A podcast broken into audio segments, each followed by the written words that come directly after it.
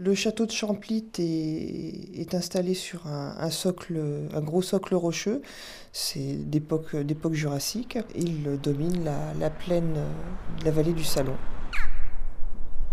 Nous sommes là juste à côté de, la rotonde à l'arrière du, château de Champlit. Nous venons de, faire un, premier sondage euh, archéologique avec une, une pelle mécanique. On n'est pas on a des outils en diagnostic qui sont un petit peu plus, euh, plus imposants que le, petit pinceau et la truelle qui, sont généralement associés à l'archéologue. Donc là, nous avons fait une, première tranchée pour essayer de, caractériser des, vestiges.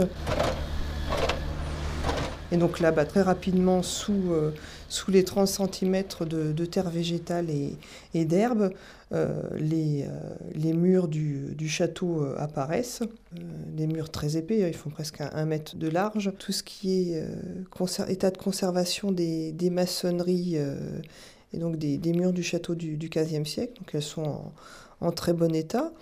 Euh, donc conservé sur, euh, sur environ 3 mètres de, de profondeur. Donc mur qu'on a, qu'on a suivi sur, euh, sur une vingtaine de mètres. Et après, on a, on a commencé à avoir des, éléments d'une, voûte arrachée. Et donc là, on a pris la, la décision de, de continuer à creuser pour retrouver le, le sol justement de, de cette pièce, de cette pièce enterrée. Donc là, on a fait un, sondage très profond. Euh, on est descendu à, donc à, 3 mètres sous le, sous le niveau du, de l'herbe actuelle. Et donc, on a fait des, des prélèvements de, charbon, puisqu'en l'occurrence, il y avait des, des traces d'incendie.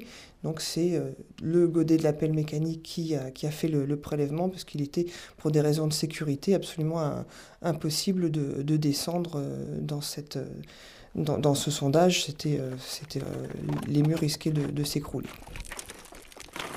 Euh, donc en ayant trouvé toute cette couche carbonisée, il a tout de suite été envisagé de faire une, une datation au radiocarbone, plus communément appelée C14, afin de, préciser la, datation de ces, éléments de charbon.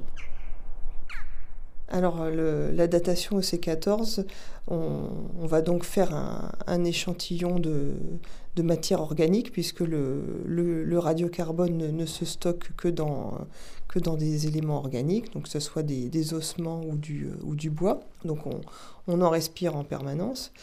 Le, prélèvement va être euh, broyé euh, et mis dans une, dans une machine qui, euh, qui va analyser le, taux de, radiation. Donc c'est confronté à des, à des courbes de, référence qui sont établies depuis les années 1960. Et donc à partir de là, on va pouvoir dater pour les périodes récentes à 500 ans près.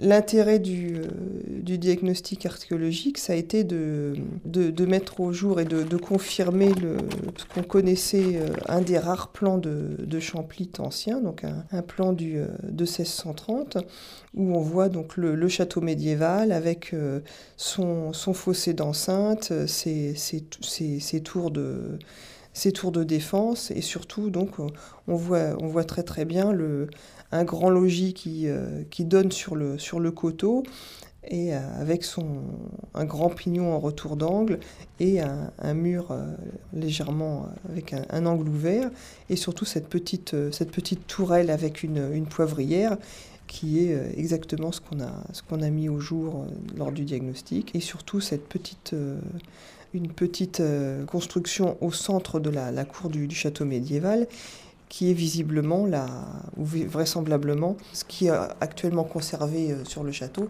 c'est-à-dire cette, grande galerie euh, datée de, la Renaissance, avec ses, ses grandes arcades et ses, baies à, à meneaux euh, à l'étage. Là, nous nous transportons sous les, sous les frondaisons à côté de l'église, donc et là, on a donc toute une, toute une zone de, cimetière. Euh, on a mis au jour euh, euh une demi-douzaine de, sépultures, des sépultures complètes, dont une d'un adolescent juste à côté du, moule à cloche, et toute une série d'adultes. Soit des, squelettes complets, soit ce qu'on appelle des réductions, donc avec des, simplement le crâne et quelques os longs conservés.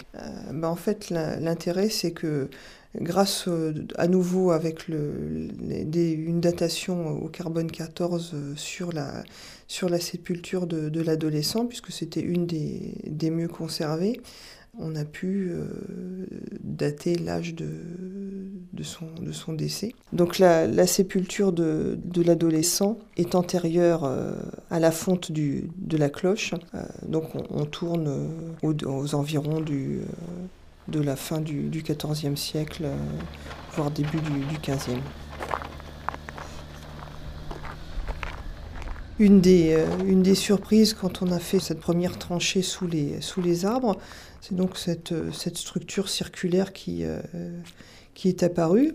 Donc au début, on avait envisagé que ça soit un, four, à, four à chaud, puisque bon, on, pourrait, on pouvait être dans le, cadre de la, construction du, euh, château et de, son enceinte. Après, on, est, donc on a décidé de, de, descendre un peu plus dans, le, dans, le, dans la structure et on, est tombé sur une autre, euh, une structure concentrique avec euh, une zone euh, extrêmement rubéfiée, c'est-à-dire rougie par le feu, et surtout par un petit, un petit, pieu, un petit pieu central. Là, on a, on a ensuite pensé à, une, structure de, de, moule à cloche. C'est des structures qui, sont, assez rares puisque c'est vraiment une structure éphémère. Elle est, construite une fois pour la, réalisation d'une cloche et ensuite tout, est détruit.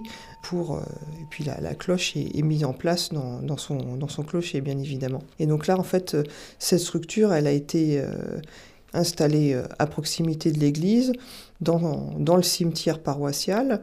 Et euh, ensuite, après sa destruction, elle a été euh, recouverte par des sépultures et elle en a bien évidemment recoupé d'autres puisqu'il y avait déjà des, euh, des gens qui, qui, étaient enterrés à cet endroit avant même visiblement l'érection du, du, du, chapitre collégial en 1439.